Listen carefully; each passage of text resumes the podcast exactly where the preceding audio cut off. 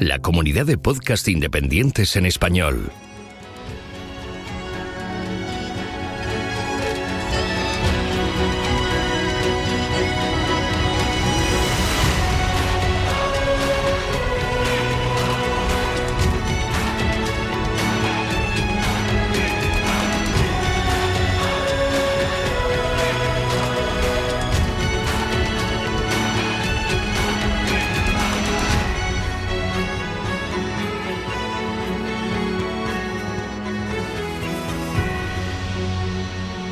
Bienvenido a GeoCastaway. Dime y lo olvido, enséñame y lo recuerdo, involúcrame y lo aprendo. Hola, somos Mario y Germán. Bienvenidos a Ingeopeques. En este tercer episodio vamos a hablaros de la ESA. Agencia Espacial Europea. Es una agencia que se puso en marcha en 1975 y está constituida en la, en la, actualidad por 22 países. Es una institución europea encargada de programas espaciales y misiones científicas. En su página web hay una serie de recursos interesantes para nosotros los peques. El universo, la vida en el espacio, la tecnología espacial, la investigación del planeta. En la sección sobre el universo podemos aprender sobre el Sol y los planetas del sistema solar. Hablemos un poquito de Mercurio. Mercurio es el planeta más cercano al Sol. Es un mundo rocoso muy pequeño. Tiene una anchura similar a la del Océano Atlántico, de forma que en la Tierra cabrían 18 Mercurios. Se parece mucho a la Luna. Su superficie está salpicada de cráteres formados por impactos. No tiene atmósfera ni agua. En el Ecuador la temperatura puede alcanzar mediodía a los 450 grados, pero las noches son heladas por debajo de menos 180 grados. La ESA tiene una misión espacial eh, para conocer mejor Mercurio. Esta misión se conoce como Bepi Colombo, que recibe este nombre del famoso matemático italiano que estudió la mejor trayectoria hasta Mercurio. Bepi Colombo es una misión conjunta con la Agencia Japonesa de Exploración Aeroespacial y su lanzamiento se realizó con éxito el pasado 20 de octubre y llegará a Mercurio el próximo 5 de diciembre de 2025. Casi nada. Dentro de 7 años. Menudo viaje más largo. ¿Y por qué ir a Mercurio? Hasta ahora solo dos naves han visitado el planeta y aún falta estudiar detalladamente gran parte de su superficie. Son aún muchas las preguntas a las que puede responder Bepi Colombo. Por ejemplo, ¿por qué Mercurio está constituido principalmente de hierro? ¿Por qué tiene un campo magnético? ¿Existe hielo en los fríos y sombreados cráteres situados cerca de los polos? La verdad es que la, la, misión parece muy interesante. Otra sección que podemos ver en su web es la vida en el espacio. Nos aportan información sobre los astronautas y las estaciones espaciales. Por cierto, Mario, ¿te gustaría ser astronauta? No, menudo miedo. Bueno, hombre, no creo que sea para tanto miedo. Bueno. bueno, aquí nos dan algunos consejos para poder llegar a ser astronauta. Y claro, hay que estudiar mucho y ponerle mucho empeño. Estudiar alguna carrera relacionada con la ingeniería o con la ciencia. Y sobre todo, saber perfectamente inglés y ruso. ¿Sabías, Mario, que uno de los 12 hombres que han pisado la Luna era un geólogo? Pues sí, Harrison Smith, en el año 72, fue el primer científico astronauta en pisar en nuestro satélite. Otro de los aspectos interesantes de la web de la ESA es la investigación de nuestro planeta. Desarrolla eh, actualmente un tipo de satélite denominado Sentinel o centinelas espaciales. Desde el cielo nos envía muchas imágenes y datos sobre la superficie y la atmósfera terrestre. Esa información se utiliza por el Programa Europeo de Vigilancia Mundial del Medio Ambiente y la Seguridad. Hay cinco tipos de satélites Sentinel. Sentinel-1 es una misión de captación de imágenes por radar, de día y de noche y con todo tipo de condiciones meteorológicas. Entre sus muchos objetivos está la vigilancia del hielo marino ártico, la contaminación marina, como los vertidos de, petróleo, el registro de los movimientos de tierra, el estudio de bosques, agua y suelo y la colaboración en el caso de catástrofes. Sentinel-2 es otra pareja de satélites que manda imágenes ópticas con mucho detalle de la vegetación, el suelo y la superficie del agua, así como de las zonas costeras. Sentinel-3 dispone de diversos instrumentos para medir la altitud de la superficie marina, la temperatura superficial del suelo y del mar y el color del océano. Sentinel 4 y Sentinel 5 vigilarán la calidad del aire, la capa de ozono, la radiación solar y el cambio climático. Con la ayuda de estos satélites, en la ESA estudian los desastres naturales, como pueden ser los terremotos, las inundaciones, los volcanes o incluso los incendios forestales, y también luchar contra la contaminación. ya que con ellos se pueden determinar con precisión las fuentes de contaminación, observar su desplazamiento por el aire y por el mar hasta su destino final. Enlazando con estos temas y aprovechando que Mario lo ha estudiado hace poco, nos va a contar algo sobre la atmósfera. La atmósfera es la capa de aire que rodea nuestro planeta. Está compuesta por diferentes gases como nitrógeno, oxígeno, dióxido de carbono y vapor de agua. La atmósfera es muy importante para la vida en, la Tierra, si no nos moriríamos, ya que, por ejemplo, contiene oxígeno que es imprescindible para la respiración de los seres vivos. La atmósfera deja pasar la luz, pero a su vez la capa de ozono nos protege de los rayos perjudiciales que emite el Sol. La atmósfera tiene varias capas. La troposfera está en contacto con la superficie terrestre. En ella se forman las nubes y los fenómenos atmosféricos como la lluvia o el viento. La segunda capa es la estratosfera, que es donde se encuentra la capa de ozono. La siguiente capa es la mesosfera, que nos protege de impactos de meteoritos. La ionosfera, donde se producen las auroras boreales y las estrellas fugaces y posibilita las transmisiones de radio y televisión por su propiedad de reflejar las ondas electromagnéticas. La exosfera, donde se sitúan los satélites artificiales como los de la ESA o la NASA. Ok, Mario, bastante claro.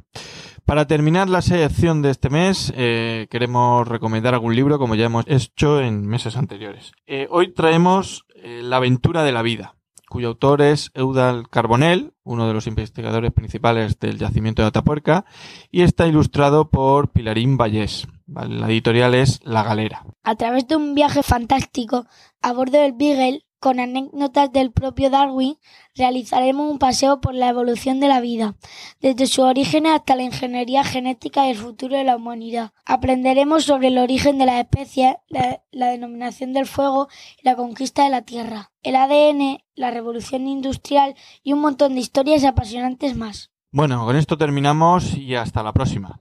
Y recuerda, ponle geología a la vida. Adiós.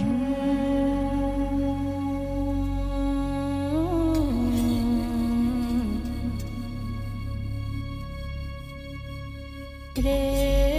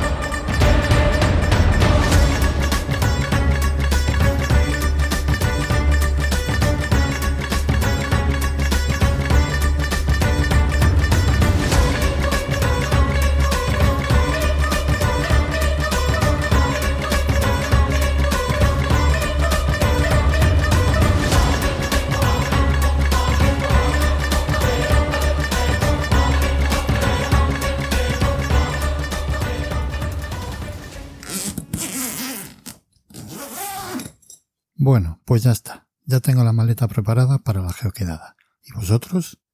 Si no habéis escuchado todavía el programa de este mes, tenéis que hacerlo ya, que Carles entrevista al coordinador científico del Geoparque de las Loras, José Ángel Sánchez Fabián, y nos cuenta todo lo que tienen preparado para nuestra visita, como para perdérselo. Y hablando del mensual, Oscar, que sepas que los endógenos no decimos que las rocas sufren tal o cual proceso, Decimos que lo disfrutan, así que la correlación entre temperatura y agresividad no se aplica a las rocas. A ellas les gusta ese rollo. Antes de entrar en materia, darles la enhorabuena a Carles, Oscar y Vicent por el centenario. En los tiempos que corren no es fácil mantener un proyecto como el vuestro de manera tan continua y para mí es un placer y un honor haber participado desde el programa 51 allá por mayo de 2014, junto con Fernanda que también se estrenó en ese programa. Nunca pensé que la petrología y la geoquímica endógenas dieran para tanto, la verdad, porque además suele ser el patito feo de la geología, la materia menos intuitiva y más complicada para los alumnos, y sin embargo imprescindible para comprender la evolución de nuestro planeta. En fin, si sois recién llegados al podcast, os recomiendo que os descarguéis programas antiguos que contamos cosas muy interesantes. Una historia que me gustó mucho contar fue la de las comatitas de la isla Gorgona, en el programa 81. Pero, ¿cuál ha sido vuestro programa favorito? Decídmelo en los comentarios y os mencionaré en el siguiente programa. Hablando de mencionar, el programa pasado os preguntaba por qué nos perjudicaba hablar de ciencias de la Tierra en vez de geología. Félix comentó que, si hablamos de ciencias de la Tierra, entonces dejábamos fuera la geología del resto de planetas, y otros objetos espaciales. Germán apuntaba que geo también significa tierra y que entonces no podría hablarse de geología de otros planetas que no fueran la Tierra. Incluimos a Laura Parro en la conversación, que como sabéis hace su tesis doctoral sobre Marte, y nos dijo que se suele hablar de geología planetaria para referirse al estudio de las características geológicas de los diferentes cuerpos que nos encontramos en nuestro sistema solar.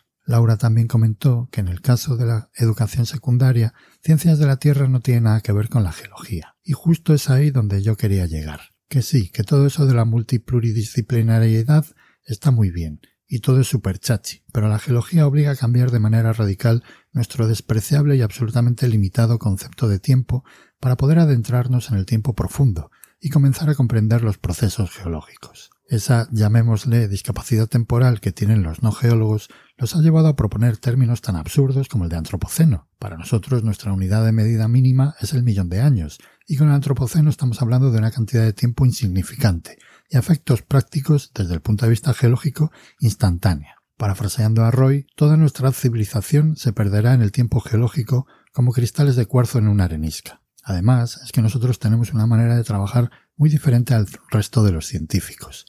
Nosotros trabajamos con mapas geológicos, que se obtienen después de haber tenido una relación muy prolongada con el campo.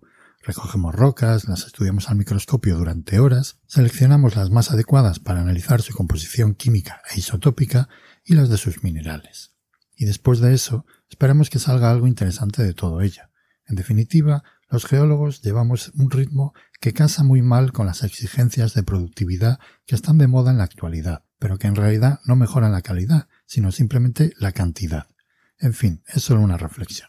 Antes de meterme en materia, os recuerdo que si os gusta este podcast y queréis hacer una donación, tenéis un botón para ello en el blog de geocastaway.com. Yo suelo decir aquí que no soy de pagar, pero os confieso que acabo de donar 5 eurillos para la geoquedada, que tiene su propio botón si pincháis en el logo. En cualquier caso, ya sabéis que nos vendría igual de bien que nos hicierais una reseña y nos puntuéis en iTunes o en iVoox. Con eso conseguiréis que nuestro podcast se posicione mejor en el listado de dichas plataformas y así podremos difundir la palabra geológica a más gente. A lo mejor alguno de esos nuevos oyentes es más de financiar los podcasts que le gustan. También quiero recordaros que Geocastaway forma parte de una comunidad de podcasts en español que se llama Cuonda y que acaba de estrenar un programa que se llama La Lección, que tiene toda la pinta de ganar muchos premios, porque la producción está muy trabajada. Dadle una oída, seguro que os gusta. Bueno, y he descubierto algo increíble. Si tenéis un iPhone, tenéis que probarlo porque mola mogollón. Presionáis el botón de inicio y decís, Siri, suscríbeme a Geocastaway. Y va Siri y os suscribe. No es inteligencia artificial, es inteligencia adorable. Bueno, pues para celebrar los 100 programas de Geocastaway y mis 49 secciones, voy a hablar de cambio climático. Resulta que hace unos meses participé en un curso de formación del profesorado que organiza la Complutense sobre cómo pedir proyectos Erasmus Plus, y como parte del curso tuvimos que proponer un proyecto. A una profesora de filosofía se le ocurrió la idea de montar un curso sobre cambio climático, pero desde una perspectiva ética, política, económica y social, para preparar a los universitarios sobre el futuro que les espera desde varios puntos de vista. Así que nos juntamos unos cuantos para preparar ese ejercicio final del curso. Y nos pareció tan buena idea que decidimos llevarlo a cabo y en la próxima convocatoria de proyectos Erasmus Plus lo presentaremos. El caso es que poco después la Complutense nos avisó de que había un curso sobre el papel que debía jugar la universidad ante el cambio climático, organizado por la UNED, y claro, de cabeza que fuimos. El curso estuvo muy bien y quería compartir con vosotros algunos de los recursos que nos enseñaron. Todos los enlaces los tenéis en la descripción del programa. Por supuesto, la primera web que hay que nombrar es la del Panel Intergubernamental para el Cambio Climático, donde podréis encontrar sus informes, los grupos de trabajo que tienen, diferentes actividades que organizan y muchas otras cosas. Os recomiendo también que le echéis un vistazo a su canal de YouTube. Un recurso sorprendente se encuentra en la web del Foro Económico Mundial, ese que se reúne anualmente en Davos. Bueno, pues si vais a la página con el informe de este año 2018, veréis un gráfico muy interesante sobre los factores de riesgo más importantes para la economía mundial, donde se ve claramente que los riesgos más probables y de mayor impacto están relacionados con el clima. Otra web muy interesante es la del visor de escenarios del cambio climático, donde podréis jugar con diferentes variables para conocer cómo afectará el cambio climático en el futuro.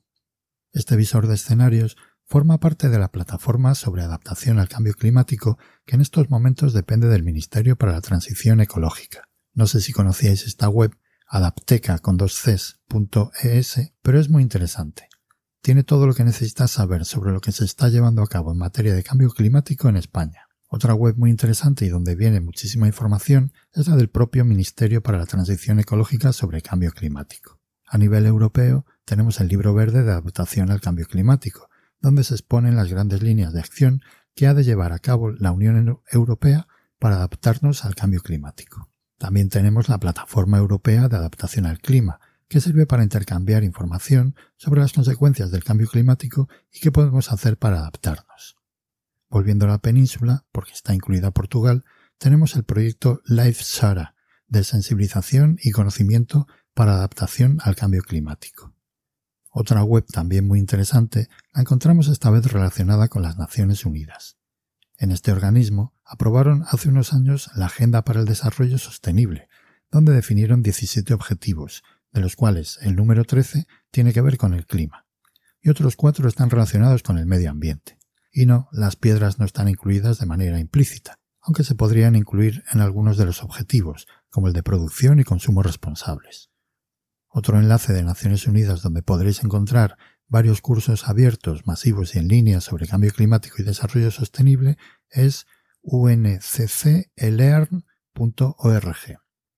Para acabar, os recomiendo una web de la UNESCO sobre educación para la ciudadanía global, ya que para atajar un problema como el del cambio climático hace falta una respuesta a escala planetaria, alejada de ese neoprovincialismo que nos vuelve a invadir. Y bueno, creo que tenéis material suficiente para entreteneros una temporadita. Contadme qué os han parecido las webs que os recomiendo y cuál os ha gustado más. Nos seguimos escuchando el mes que viene.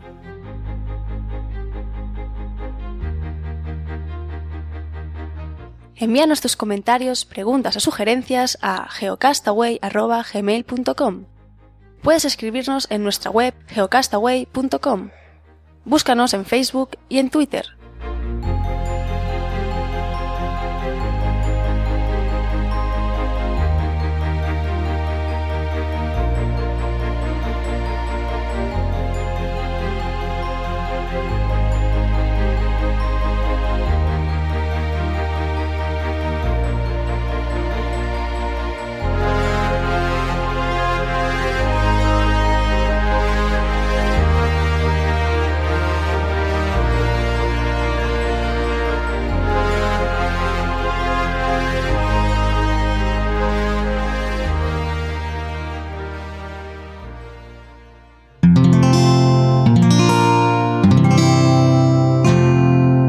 Puedes escuchar más capítulos de este podcast y de todos los que pertenecen a la comunidad Cuonda en cuonda.com.